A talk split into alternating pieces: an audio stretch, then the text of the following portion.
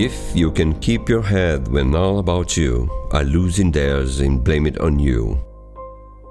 If you can trust yourself when all men doubt you, but make allowances for their doubting too. If you can wait and not be tired by waiting, or being lied about, don't deal in lies, or being hated, don't give away to hating, and yet don't look too good, not talk too wise. If you can dream, and not make dreams your master, if you can think and not make thoughts your aim, if you can meet the triumph and disaster and treat those two impostors just the same, if you can bear to hear the truth you spoken, twisted by knaves to make a trap for fools, or watch the things you gave your life to broken, and stoop and build them up with worn out tools.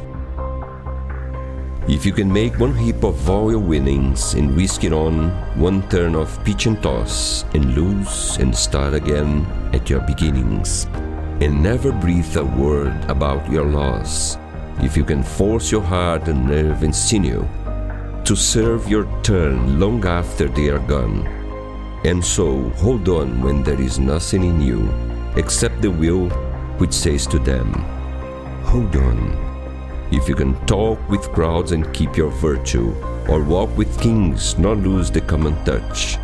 if neither fools nor loving friends can hurt you,